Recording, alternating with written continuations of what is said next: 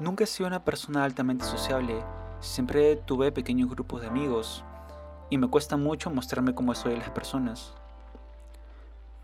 Para muchos, poder hablar se les hace algo natural, pero en mi caso siempre la pienso dos veces antes de comenzar a hablar con alguien.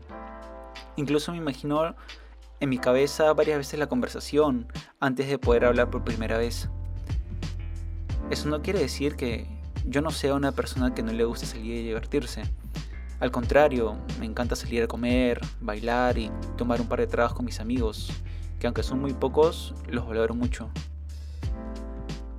La idea de empezar ese podcast dio bastantes vueltas en mi cabeza, la verdad, pero nunca me gustó hablar, siempre me pareció un todo un reto. Desde hace tiempo tenía el proyecto de crear un canal de YouTube.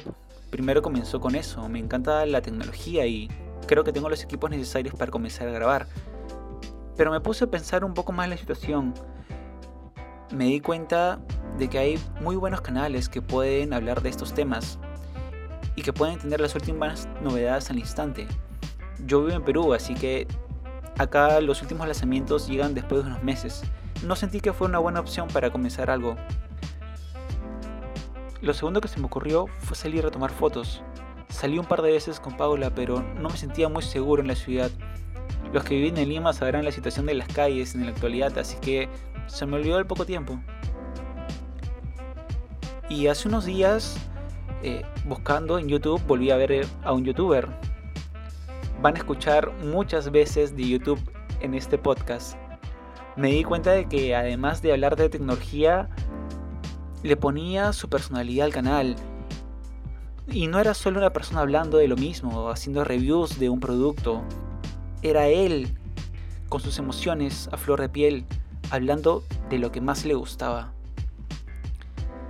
En ese momento me sentí muy inspirado y vi que le podía poner toda mi personalidad a lo que quería hacer. No necesito ser una persona más hablando en YouTube, tengo que ser yo ante todo. Un podcast puedes escucharlo en cualquier lugar y momento, puedes hablar de lo que tú quieras y tienes tanta libertad. Mi idea es mostrar el mundo como soy, sin tener que fingir nada, así que me decidí grabar uno y aquí estamos. En este espacio hablaré sin presión de mis experiencias personales y de lo que más me gusta, siempre siendo yo. Jamás me imaginé comenzar un proyecto así. Hace unos años era una persona totalmente distinta, pero con el tiempo las cosas siempre dan giros inesperados y tú nunca sabes qué oportunidades puedes tener más adelante. Así que, ¿por qué no intentar algo nuevo? Antes de seguir hablando, voy a presentarme. Hola, soy Diego, tengo 28 años y me apasionan muchas cosas. La tecnología, la natación, la fotografía, los videojuegos y las películas y series. Todas ellas son muy distintas y en realidad casi siempre es un problema.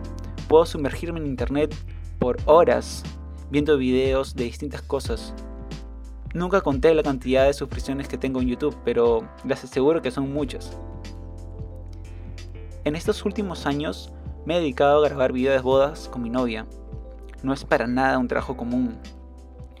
Y sé que muchos imaginan que es algo súper tradicional, pero ya van a ver que no es así. Nosotros bailamos, reímos durante el trabajo, siempre terminamos haciendo buenas amistades.